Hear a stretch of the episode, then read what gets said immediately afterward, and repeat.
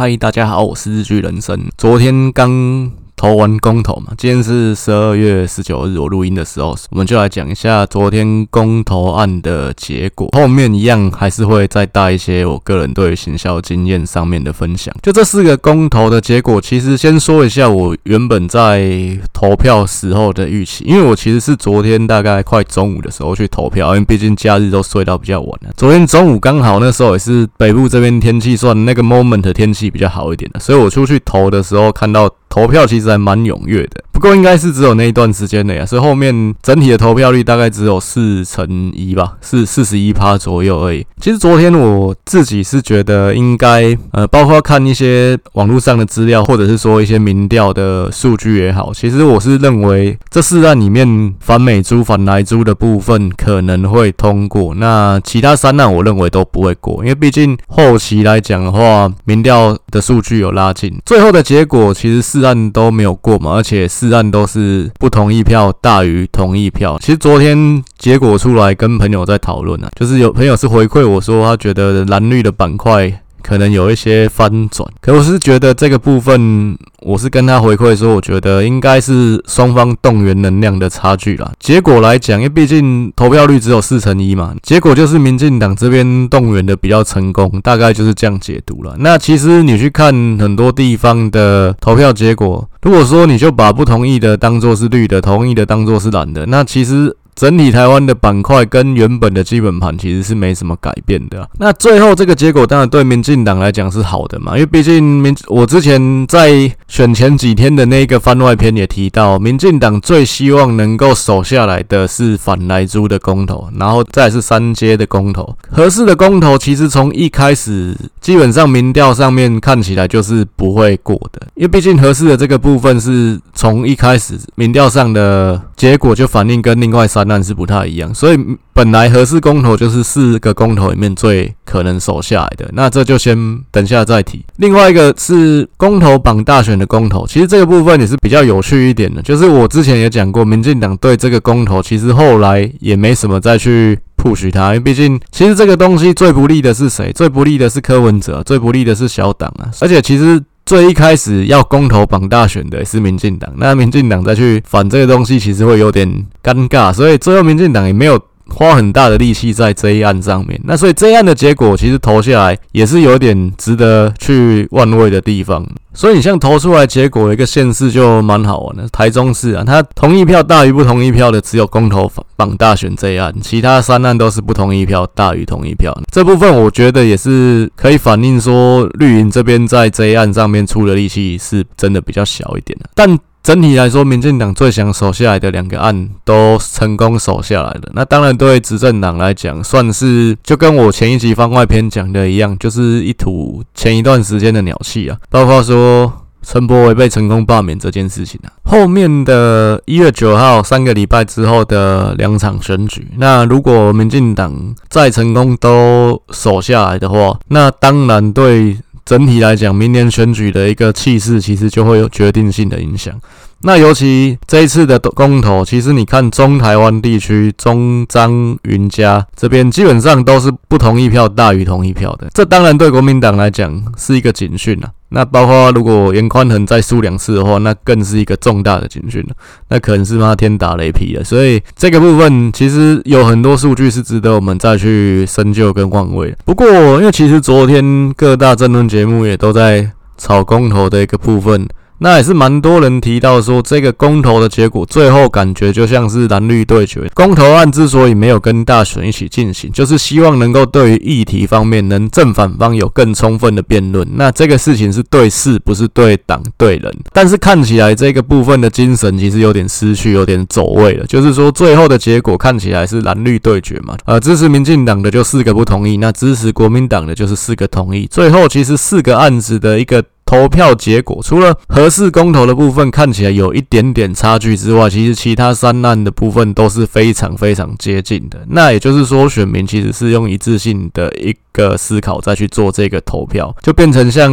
侯友谊之前在靠腰的说，这个选举不是圈圈叉叉，就感觉选民是一个党的投票意志的灌输，就是你支持的党叫你怎么投你就怎么投。那当然了，这我觉得这是一个。确实公投一开始的精神跟想法，在非常高度民主化之下，不应该是这个样子。不过，我觉得台湾其实走到现在，已经算是非常进步、非常民主了。这种事情就跟我之前很多集也都有提到的一件事情一样。这句话其实是谢长廷讲的，就是你要让一个人前进一百步，跟让一百个人同时前进一步，哪一个比较困难？当然是让一百个人同时前进一步啊。那你要让整个国家社会的一个水准能够提升到某一个高度，那其实没有十年、百年呢，我觉得那不是那么容易一触可及的事情啊。台湾在整个亚洲来讲，其实我觉得在民主化来讲，已经是非常走在最前面的一个国家了。那公投是不是真正的民主的展现，或者是说到底还有没有需要去做这个公投？因为有人会是提到说，这个公投感觉像是一个内耗，就是说到底投这个有什么意义？那感觉又是再一次增加国家的蓝绿的撕裂。那确实结果看起来，这个我不能不同意这个论点啊。而且有些议题到底拿来公投，到底是对还是不对？这个也是非常的值得去讨论。包括所谓反莱猪的部分，那反莱猪后果，民进党。政府其实也都大力的在宣传这个东西会让台湾变成一个放养的孩子。那你？在政府去跟其他国家做贸易谈判的时候，也会形成一个阻力。毕竟，就别的国家跟你谈到一半，感觉好像你自己国家内部都搞不定，绝对是会有影响的。但我觉得，我之所以认为我还是抱持正面的看法，是因为我觉得从这次的公投，其实可以看得到非常多进步的地方，包括说正反双方的辩论这件事情上面。那当然啦，其实我们讲真的，活在现代社会这个资讯这么发达的时代，你每天要接收到的资讯那么多。其实很多事情，你只会去注意你想关注的，例如你关注王力宏的事情，你关注高嘉瑜被打的事情。可是有一些可能政策面的上上面的事情比较枯燥，或者觉得跟你没什么关系，你就自己选择性的略过。所以说，有一个事情你要达到一个。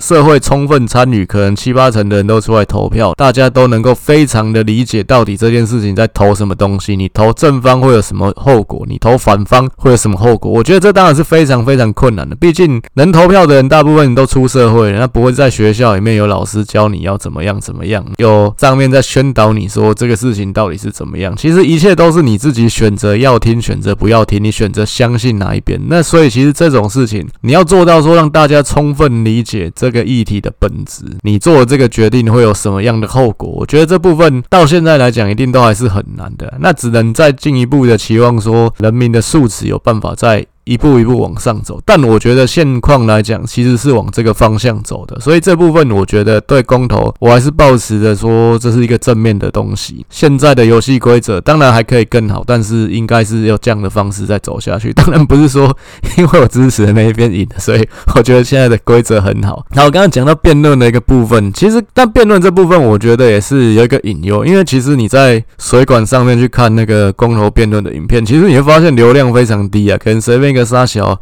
网红的影片，其流量都吊打这这个辩论。但，辩论这东西其实，呃，讲真的，其实是比较硬啊，所以说也不一定有人有这个专注力可以把它看下去。但其实以现在的辩论，你单看这个十七案的公投好了，就黄世修一个人干五个人，那 这部分其实也我觉得也是蛮有戏剧性，而且其实蛮好看的。尤其看后面两场苗博雅跟。邱威杰的当反方的那个辩论，其实他们在辩论当中用了非常多的一个现在的年轻人会使用的网络用语。其实年轻讲的也不会太年轻了，可能三四十岁的人都听得懂的一个网络用语。这在早期来讲，你像这一个。这是一个非其实是非常正式场合的一个辩论，因为它关系到的是国家政策。在这样的一个辩论的场合下面，他们可以用这样的语言去说这些。例如邱威杰一开始就讲说：“大家好，是上班不要看的瓜吉，A.K.A. 台北市议员邱威杰。”其实这种用语，其实在以前是不可能在正式的场合上面去听到、去看到的。那甚至邱威杰他打的一个领带，那甚至像黄世修他穿的一个。T 恤，其实这个在以前都不可能在正式的场合看到，所以其实从大概一四年。一路往后，其实我是觉得整个台湾的社会是走向更开放、更多元、更民主、更包容的，所以这个我觉得这是一个非常好的事情，非常正向的事情。那在以前来讲，可能在我们小学求甚至呃小时候求学的年代，甚至在这种封建都还有点，虽然说那个时候已经是戒严了，不过封建的影响还是存在的情况下面，其实这是小时候没办法想象的事情。那当然小时候也没有办法想象一个总统候选人在公开辩论的时候讲说。说什么三例要改成两例，你要不要问我几岁的时候还是处男这种事情？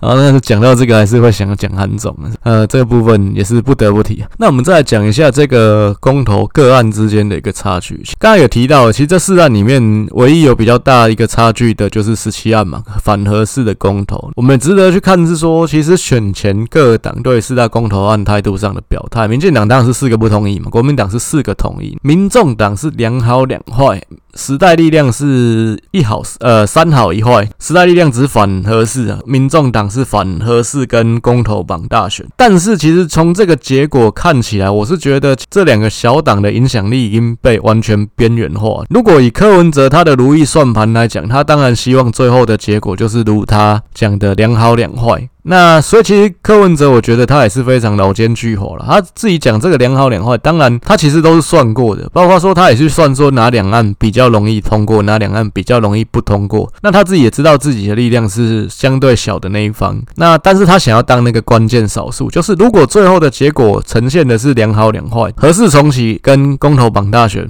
没有过，反莱猪跟真爱早教的部分过了。那就代表说，民众党就是那个关键少数，因为民众党倒向哪一方，哪一方就赢了。那但是结果当然没有如他如意算盘想的这样，而且其实看起来他的影响力是已经。微乎其微，你这样看起来算起来，如果说了反核四的那个差距就是他的影响力的话，那民众党的铁票大概就只有十五万而已了。那再来就是说，这部分是他的影响力吗？我觉得也不是，因为合适这个本来就是这四案里面算是从一开始民调其实就跟其他三案不一样的一个。公投，那社会上的共识本来对于这个东西要不要重启，其实本来就也也是比较偏向不要重启的。这个部分也不能看作是柯文哲的影响力，所以现在看起来柯文哲是已经完全被国民党整个吃下去了，是他的影响力，他的支持就是在蓝的这一边啊。其实两大小党是没有。关键少数的力量，而且是这个从这个公投案看起来是没有影响力的。那台湾其实还是两元对立、蓝绿对决的一个情况。柯文哲感觉就是已经被蓝的这一方给吞没了。那这当然对于柯文哲后续跟国民党方面叫价方面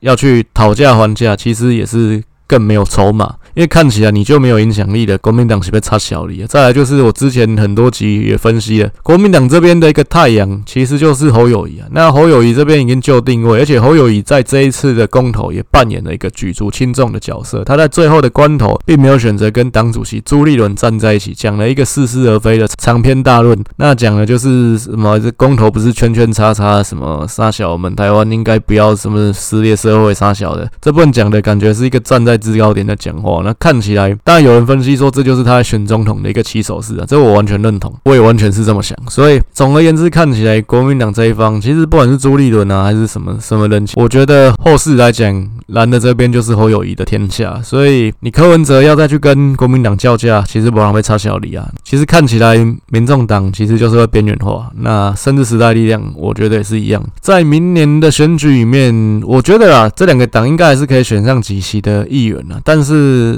要像二零一八年，尤其时代力量要像二零一八选的那么好，我是觉得应该会退步，整体席次会降低。那再我们分析一下各县市最后的一个投票差异啊，基本上这一个投票还是呈现北蓝蓝绿的一个格局嘛。北部地方其实就是宜兰县这边是不同意大于同意啊，中南部是从台中以南，大致上就是。不同意大于同意，所以这对国民党来讲，选举上是一个警讯，就是中彰这边看起来这次都是输了。这次还有两个县市比较特别，就是新北市的部分是核四的公投是不同意大于同意。那当然这部分也很好理解，因为毕竟核四就在新北市，那当然不同意的票会比较多一点，这这完全是可以理解的事情。但台中这个。公投绑大选是同意大于不同意，那其他三案是不同意大于同意，这其实就蛮吊诡、蛮值得玩味的。因为毕竟公投绑大选这个案子其实不是一个特别算是蓝绿双方态度都很明确的案子，然后再来就是说，他在这一次的选举里面也不是这么受到瞩目。相对来讲啊，相对可能公投绑大选是四案里面分到注意力最低的，那结果他投出来是这样的一个结果，那真的我觉得是蛮神奇的一件事情啊。那当然。后续我可能也会再做更多的分析，再去解读这一件事情。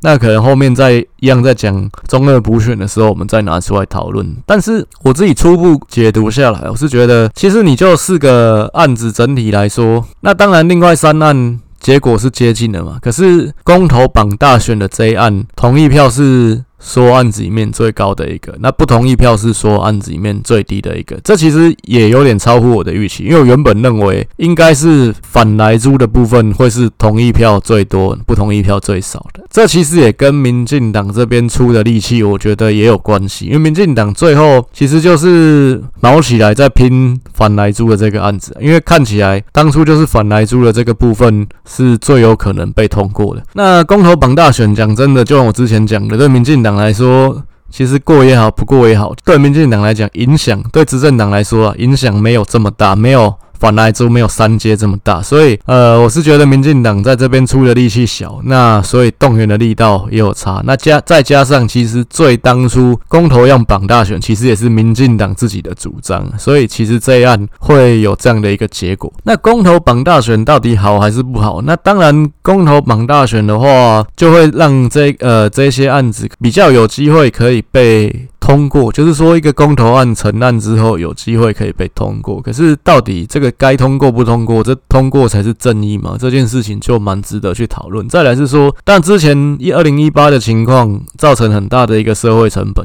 也造成一些投票的乱象。但我之前也有分析过，其实这种事情，我觉得都是一个经验学习。如果说再一次，然后有这个公投绑大选，会像二零一八这么乱吗？我觉得有上一次的经验，应该怎么说都会比上次好。不过，我觉得其实每件事情其实都有正反的两面啊。公投跟大选分开来的话，其实公投能够比较受到关注，而且比较能够单独大家去辩论这个事情的正面跟反面。整体来说，就像我刚才前面几分钟讲到的，我觉得这是一件比较好的事情。所以我不是说因为这个结果，当然我支持的一方胜利了，所以我觉得这是一个好的规则，而是我觉得这件事情以现况看起来，我觉得还是相对好的一个执行方式啊。那另外，这次公投双北地区的一个差距是比我想象中的更小的，所以又回到。一开始讲的，有朋友跟我说，他觉得蓝绿的基本盘有一些改变，但我是觉得这是动员力道的差别。不过双北地区确实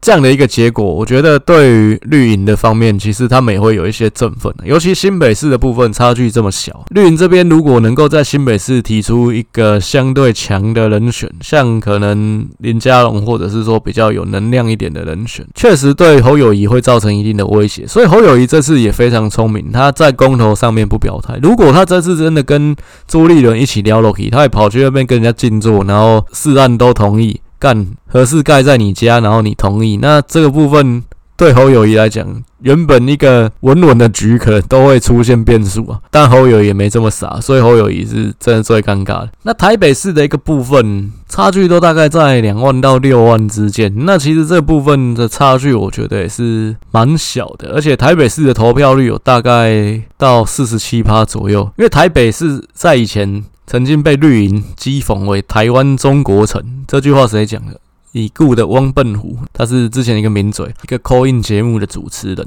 就那个时代的算是绿色的李涛这样子。这个台湾中国城这样的一个称呼，就代表说台北市是一个非常铁杆男、无法撼动的区域。但是现况看起来，我是觉得台北市其实。因为毕竟人的部分有一些新陈代谢，可能有了更多的北漂，然后可能老的一些人都死掉了，那比较年轻的一辈上来，确实台北市是走向一个比较更奔放、更多元、更开放、更包容的一个城市。包括二零一八选出来的台北市议会，其实就是什么颜色都有，可以有苗博雅，可以有邱威杰，也可以有侯冠廷。那这样的一个台北，我是觉得，身为一个台北市人，身为一个在台北市出生长大的人，我是觉得为自己的城市感到非常的骄傲。那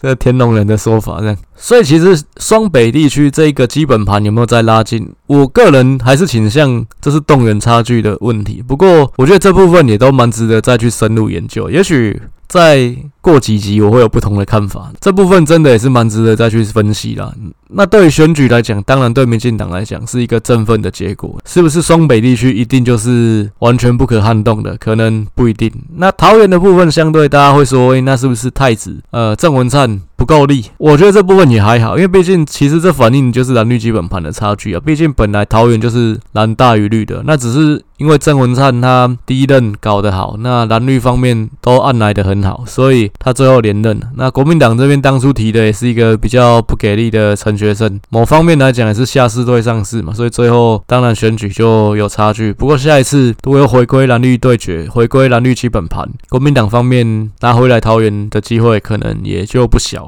那桃园这部分我觉得就还是一样是蓝绿基本盘的呈现啊，不是因为说是郑文灿执政，那桃园就是应该绿的比较大。其实是没有的，所以其实相对来讲，就像刚刚提到的，中彰地区国民党应该对这个选举的结果感到紧张。那同样的，民进党方面也应该要对桃园甚至新竹地区的一个选情感到紧张。如果说二零二二最后又回到是这样的一个原本就是北蓝南绿的一个格局，那看起来我提到之前讲的两个决战的区块，基隆。桃园新竹中部的台中彰化云林，看起来这两大集团又会回归到原本过去呈现的结果。基隆桃园新竹又会变成是国民党可以拿回来，那台中彰化云林，民进党这边也可以拿下来。那当然选举还有一年多，所以这部分一样后面都还会陆续再去分析第三轮的县市长，所以我们都还可以再去慢慢的分析。那公投的部分大概先讲到这边哦，那再来就是应网友要求，对，就是有。有一位听众朋友，那私讯说他想听听我评论赖品妤这个政治人物，那我就这边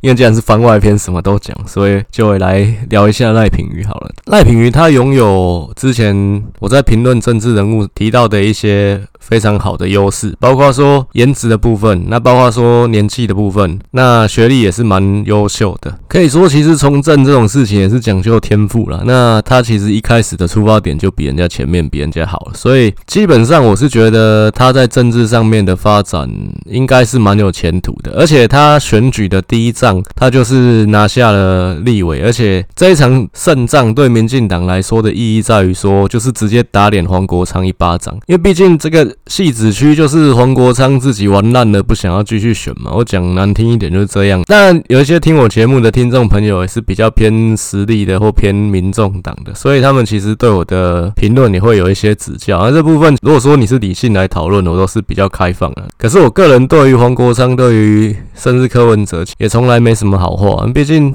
我觉得黄国昌这个人就是比较。自我中心呐、那就像我之前我不知道哪一集有讲过，我觉得黄国昌就是一个标准建中毕业的人的一个嘴脸呐，标准建中人的思想啊，成功一定要在我，这跟马英九跟赖清德都有点像。其实二零一六年的时候，民进党李亮的时代力量三个区域立委，洪慈庸。林昶佐、黄国昌，只有黄国昌不愿意继续留下来选连任啊。那其实一个区域立委，你说选个一任就要绕跑，这其实也不是很合理啊。因为毕竟既然是单一选区两票制，区域立委就是应该要长期经营，而且你就是应该要对得起你这一个区域的选民的请托。但是黄国昌其实他任内基本上他就是一个全国性的立委嘛，感觉他做的事情比较像是不分区立委在做的事情啊。再来就是说，因为毕竟虽然黄国昌选的是新北市，可是其实它的那个区域大汐止区比较偏向是乡村选区的形态啊，就是第一个选区的幅员比较辽阔，因为它是七个乡镇组成的嘛。有一些地方像什么金山万里那些，其实是比较偏偏远啊，还有什么贡寮，这其实都是新北市比较乡下的地方。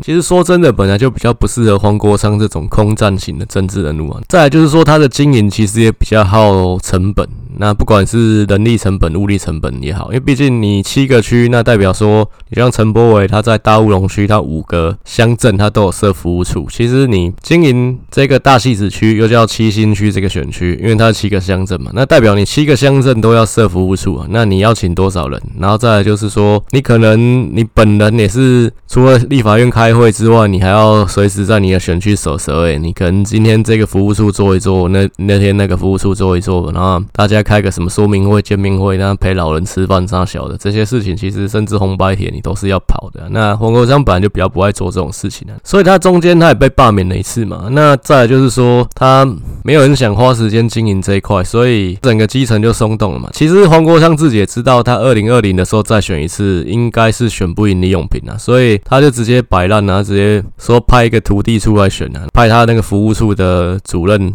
信赖，那叫什么？不是很清楚，现在懒得查了。然后直接就说这个我的那个主任是我的大弟子啊，然后就是。他什么法案啊，论述能力都很强啊，可能已经比很多现任立委还要强了，所以我强力推荐他来接棒。什么，他是一个强力的战将。本来一般认为，其实绿营要稳下这一席，其实基本上也是非常困难的一件事情。毕竟李永平他其实早就看准黄国昌这个弱点，早就布局这个区域也有一小段时间了。然后再来就是说，黄国昌本来这一任的任内就没有在经营地方啊，那基层上面也比较松动，加上黄国昌他自己也推人出来选嘛，就是所以绿营这边。一定是分裂的一个状态。其实时代力量说绿云也怪怪的，但至少就是在二零一六年是合作的状态的一个阵营，它到二零二零是分裂的嘛。那所以怎么看都不会看好说民进党有机会在大汐止区这边取得这一席啊。那民进党当时也算是出奇招、出险招了，就是那就直接以太阳花治太阳花，就是提名了赖品妤。那当然赖品妤他也不是说直接空降在这里，其实赖品妤就是一个也算他被黄国昌攻击是。正二代，那毕竟他父亲也是前立委嘛，叫赖静林啊，那也是这个区域出身的。刚刚忘了讲，黄国昌原本的如意算盘，他是想要把这一区就是再推回去给民进党，这我觉得这也很烂啊，就感觉很像是说两个小孩子啊，一个小孩看人家有玩具就把它抢过去，然后玩一玩不要了，那又再丢回去给人家。这感觉就是这个样子啊，那这两个比喻可能讲的没很传神啊。那么再讲更直接一点，干你一个妹子青春骚爱的时候，你给人家玩一玩，玩到三四十岁不要了，然后就是要把它丢给那个当初跟你抢的那个情敌，这样干，这不就这个样子吗？那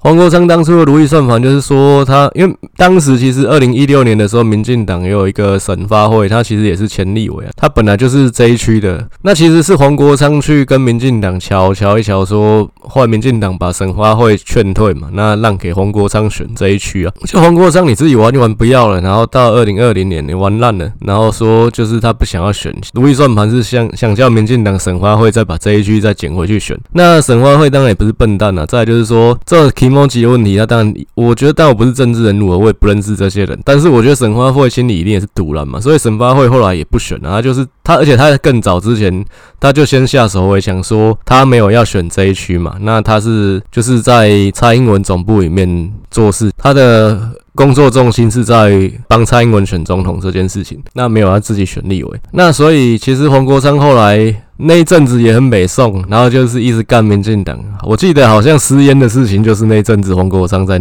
全力打，就是也是那一阵子的事情。因为民进党没有要把那区，感觉啊，省花会没有要如他所想的把这区拿回去选。最后黄国昌很生气，把民进党猫起来打。所以后来民进党征召的就是赖品妤嘛，就是又回到赖品妤。对，刚刚讲到赖品妤，又扯黄国昌扯太远了。赖品妤他其实刚出道第一场记者会就吸引了大家的目光，因为毕竟。他在上台说：“那个，请大家给我一个年轻人一个机会。”然后鞠躬鞠到自己头，把麦克风将整个撞下去。但我觉得这个桥段不是他设计好，真的是他自己太紧张吧？因为虽然说了，他本来就是第一个自己有搞学运，再来就是他本来就是政治世家出身的年轻人。但是其实你说一个二十几岁的人，你要站上这个舞台 去去扛这一仗，其实你不会紧张吗？我觉得任何人都会紧张。然后再就是说，其实搞学运感。觉是那年轻的时候当冲组啊，玩一玩，也不能说玩一玩了。就年轻的时候感觉站上巅峰，你也不会觉得说这个是一件怎么样。那而且当时学运的镁光灯其实重点还是在林非凡跟陈伟霆身上。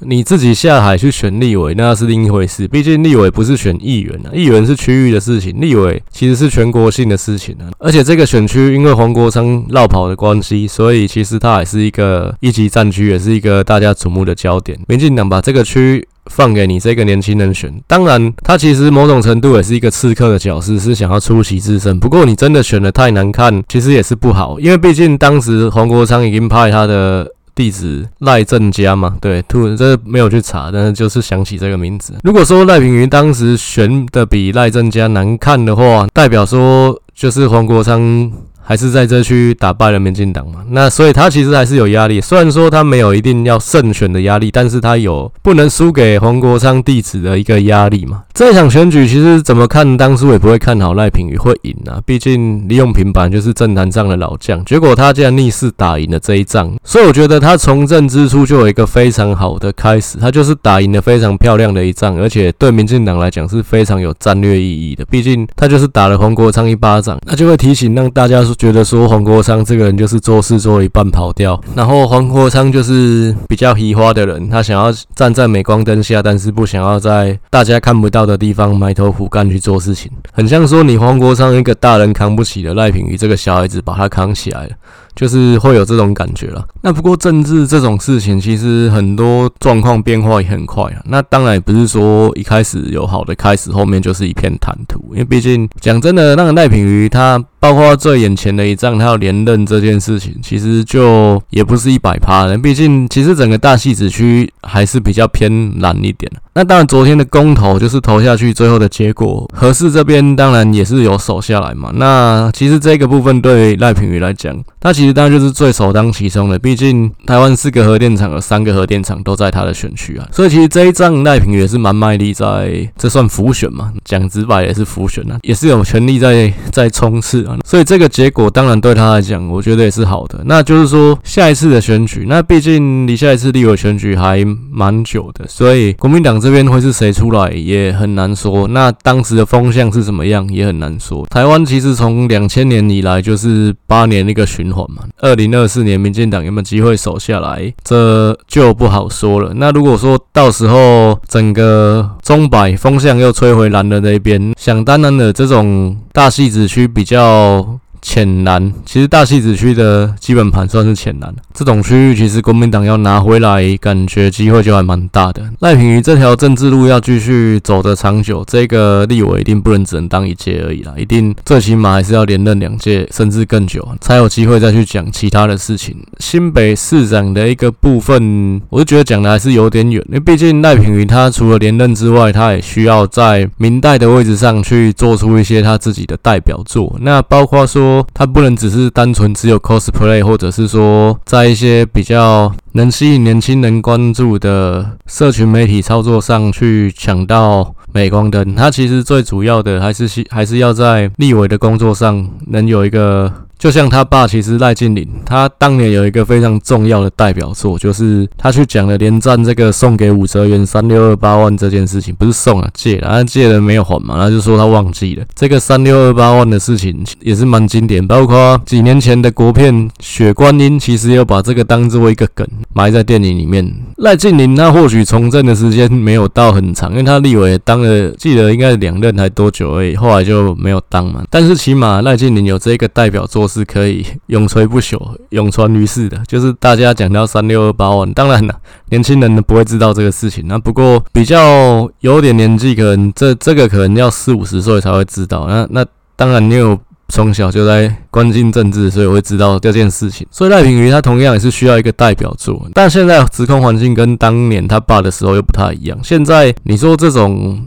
接臂还是说这种什么事情？这种大家其实现在还是比较短线一点，就是所以说你要去很理性的问政去。讲一件事情，讲到抽丝剥茧，去发现一个大问题，这部分我觉得现在可能也没什么人会去注意。但是因为现在的资讯又比过去更发达，所以说其实一个民代你要让选民认识你，又有更多的平台跟媒体。那包括说政论节目也好，或者是说一些 YouTube 的曝光和经营。其实我之前因为我毕竟是从事行销广告业，也大概有十年的时间。我之前听过一个说法说。有些人他其实长得很漂亮或长得很帅，那可是他并没有办法成为一个非常红的巨星，可能还是停留在拍广告而已。原因是什么？原因是因为就是有些人天生就是没有办法。演戏，他只能就是有一个 pose，一个 take，可以找到一个好看的角度，拍出一个好看的照片，或者是说怎么样，就是说每个人的戏感不一样。那有些人的戏感可能就是停留在只能拍平面，那这是最最差的情况嘛。有些人的戏感是可以存在大概是几分钟的时间或几秒钟的时间，那这种人就是可以拍广告。那有些人的戏感是可以维持住很长的时间，就是他戏感很好、很强、很会演，那才有办法去演电视，甚至演电那同样的道理，其实政治人物我觉得也是一样。那你的论述能力是只有停留在就是只能讲几分钟，还是说你可以去讲几小时？那就是有差别。那如果说你讲几小时，让人家发现你没料，当然以现在社会这么资讯这么进步、这么发达的情况下，其实也很容易被人家看出来。那像陈柏惟，就是我觉得他就是很会讲话了。那当然这部分评价很两极啊，不过我个人是蛮欣赏他。谢赖品妤也是一样，到目前为止啊，我是觉得在论述能力这一块，他还没有很强大的展现出他自己的这方面的一个实力。就像说，再讲一个别的例子，那。女性政治人物就讲女性来比好了，像苗博雅，其实这一块就是真的妈强爆了，真的就就是世界强。其实当时太阳花学运世代出身的这几个政治人物，包括林非凡这些人，还有吴尊，还不讲错，吴峥，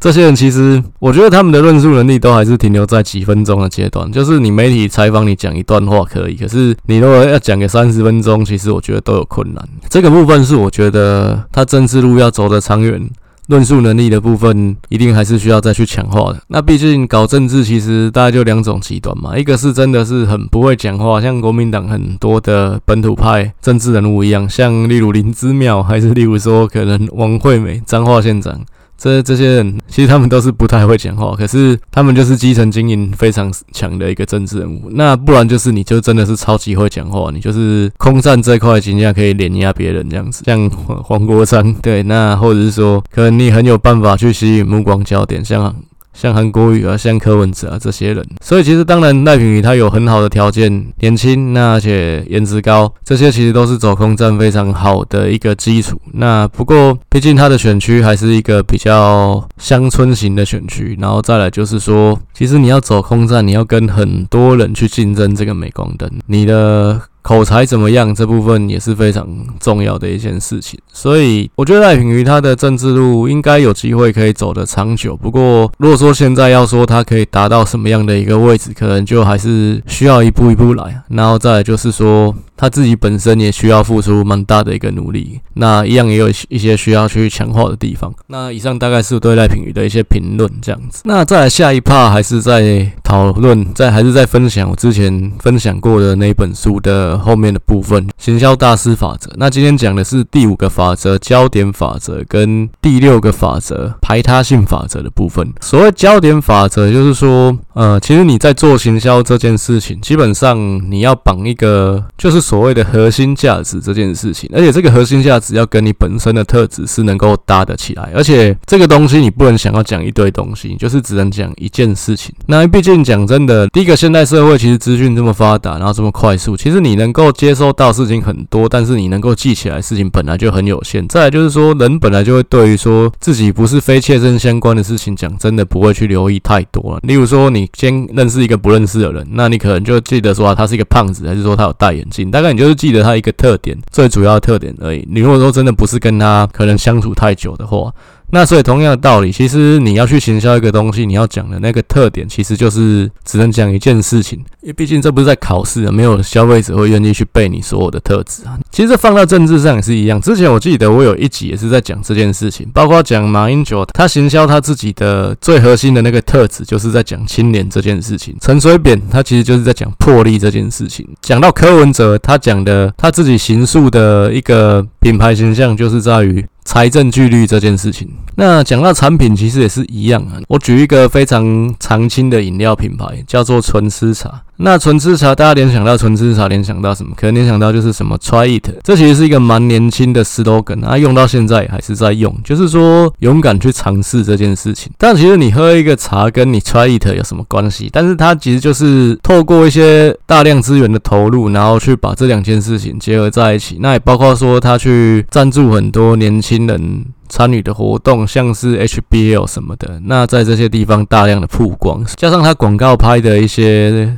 主轴其实也是锁定这方面，所以纯吃茶就是红了二十年，还是一个畅销品。那当然，纯吃茶这个品牌其实它命名也是非常妙，因为如果你去日本，你会看到有一些地方叫做吃茶店。我记得 很久以前看过一个日剧，叫做《曼哈顿爱情故事》，它是蛮喜欢的一个编剧，叫做工藤官九郎编的。这个剧的一个很常出现的场景，就是在一间咖啡店，那些咖那个咖啡店就叫做纯吃茶。那在日本吃茶其实是喝咖啡的意思，所以我觉得当时其实统一他们在命名这个品牌，一定是不知道谁去了日本看到这个东西，然后就觉得干可以拿来台湾用，然后当做一个茶品牌。那真的用的人是蛮好的，所以变成是说，就是它是一个畅销品，而且深植人心啊。他当时的设定一定就是想要打年轻人的这一块，所以他设定的这个主轴 Try It，其实也确实是有。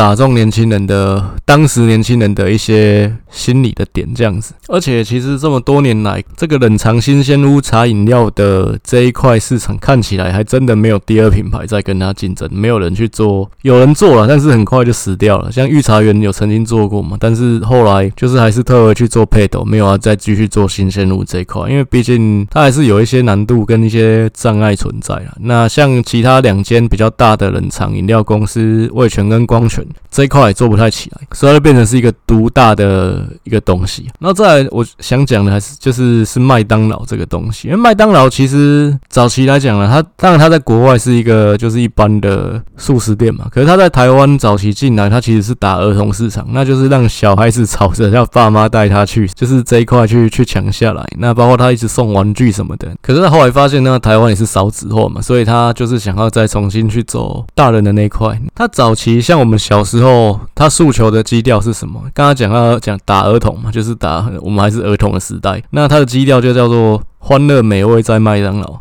所以他其实做了很多事情，包括送玩具，包括说麦当劳里面会有一些游乐设施，然后麦当劳会开庆生会，他每个月会开庆生会，就如果你是那个月生日小朋友，你可以去报名参加，那会送你一些吃的玩的这样子。早期是这样子，那后来当然你到现在看，因为毕竟时代在变啊，那法规也在变。其实你在素食店里面你要有那个游乐设施，其实它会有一些安全上的问题跟法规需要去依循，然后其实很麻烦啊，就是现在变成是说，因为毕竟。可能大家也怕出事情，那变成是你如果要有这个设施，那你要。不断的去检修它，再来你店可能要派一个人在那边顾，因为毕竟有些妈恐龙家长，他自己小孩丢在那边玩，在旁边聊天，结果小孩受伤了，妈的怪麦当劳，所以变成是做这个东西是一个负担。所以你现在去看麦当劳，几乎不会看到还有游乐设施这种东西啊。毕竟他其实想要诉求的客群也改变了。那后来改了一个基调，叫做 I am loving it，中文翻译叫我选我为。可是这部分其实第一个很绕口，再来是什么意思？三小干，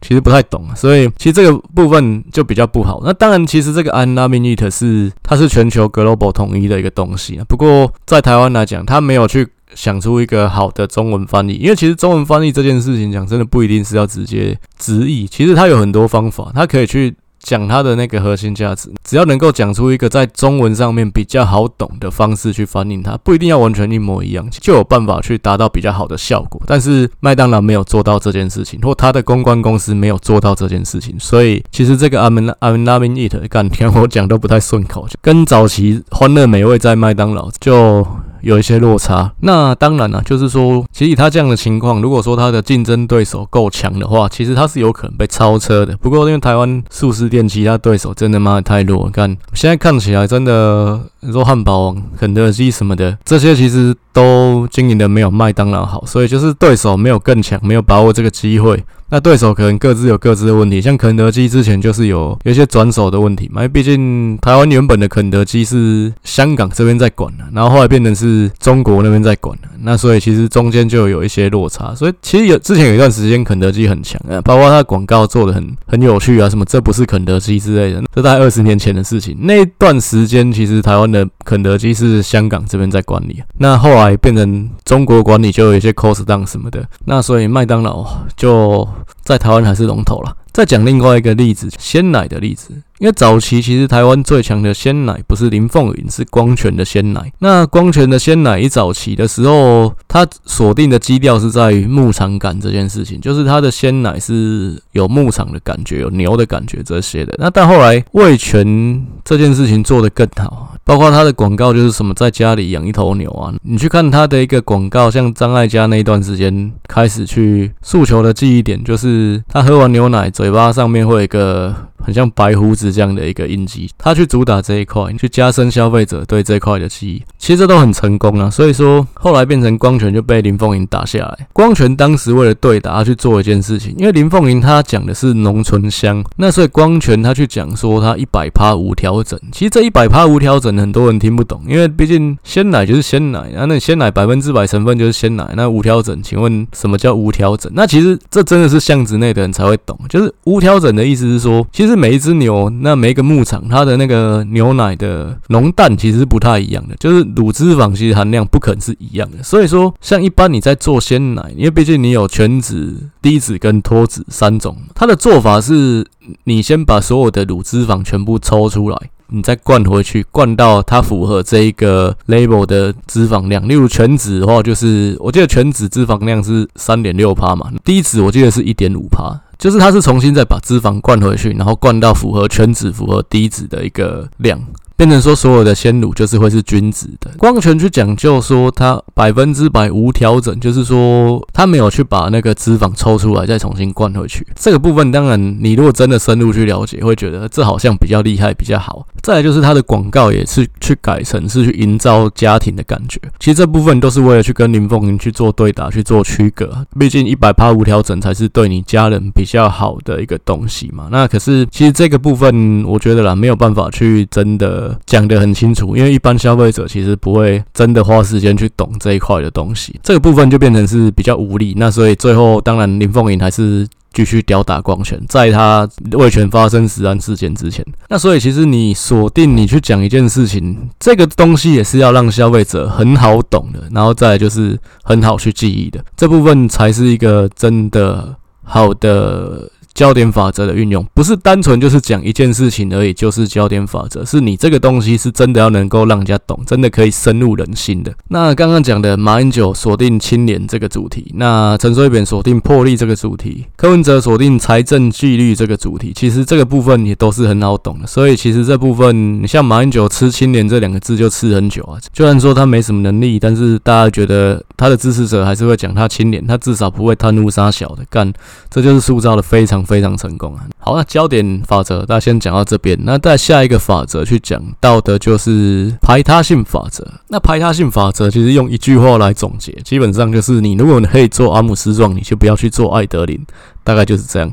那我跟刚刚前面那个焦点法则这两章会一在一起讲，是因为它其实是有一定的关联性。因为排他性法则就是刚刚讲的，你能做阿姆斯壮，你就不要做艾德林。这个市场已经有一个第一个登陆月球的人了，那你就不能再说。你也是登陆月球，你要去讲另外一个事情，例如说你在月球上住了一个月，还是说你可能在月球上面脱光光之类的。就像说，其实很多品牌都会有它的一个诉求。刚刚前面一章提到的林凤营，他既然已经赞助浓醇香，其实其他的牛奶茶产品就不能去讲浓醇香，因为毕竟浓醇香已经是林凤营 on 住的一个东西。你像说冷气机好了，冷气机早期大家台湾卖的比较好，大概就是日立吧，因为日立它的副标叫什么？叫梦香，它所有的广告都会。提到日立冷气梦香，那梦香就是说你就喝困，很好进入梦乡，代表说它安静，所以日立它 on 住的一个概念就是在安静这件事情。那你其他的冷气机品牌，你再去讲安静，你再讲我更安静，那其实就是徒劳无功的，而且甚至事倍功半的。所以你要去打的一个东西，排他性就是说安静这个点已经被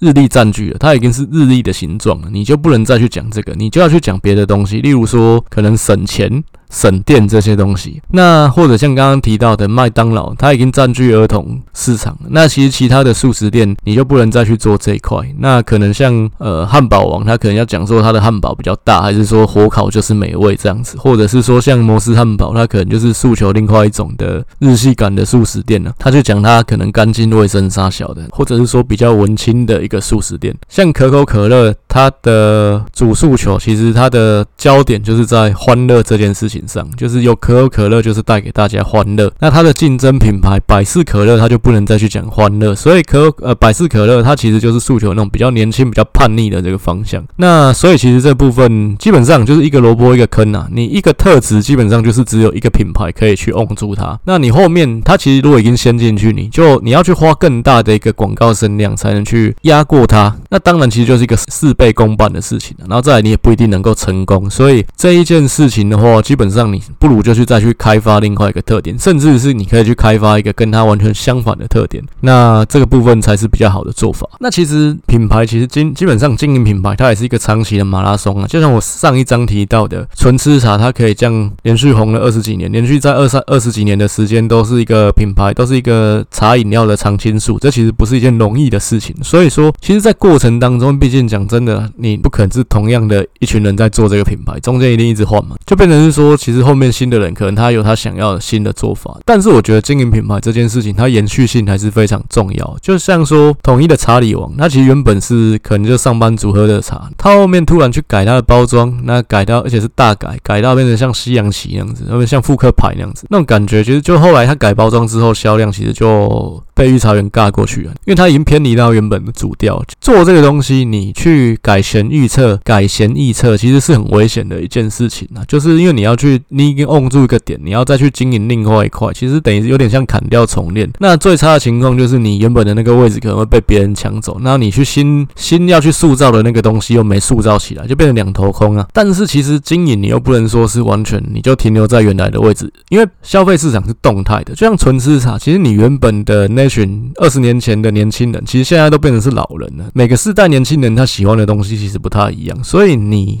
这种事情就是说，它有两种情况，有人是他就是跟着他原本的那群消费者在走，可能原本是二十岁的品牌，过十年变成三十岁的品牌，那我觉得这也是一个方法。但当然，如果说你是要维持原来的那个年龄层的话，你就是要做一些不同的事情。所以这个动态的均衡点其实是你要说拿捏也不好拿捏，你一定每年都还是会有一些些的改变跟一些维护的费用在里面。像可口可乐，其实这一块它也不是说每年做一样的事情就了事了，它其实每年都还是要有一些不同的调整，也是因应可能不同世代的年轻人他想要的不一样，然后再就是说这个社会趋势、这个风向其实也会有一些改变。那品牌是这样子，政治人物也是一样。所以刚刚前面又讲到赖品妤，就是你在这条路上面要走得长久，其实你在。经营你自己的品牌上面，一样也是一场长期的马拉松战。所以能在政坛上面活二十年的政治人物，我都认为他都是非常强的。台湾呐，我觉得不管消费市场也好，政治的市场也好，其实都是一个浅碟的市场。消费者会去摄入的程度其实不是很高，他不会去很深入去理解你的一个。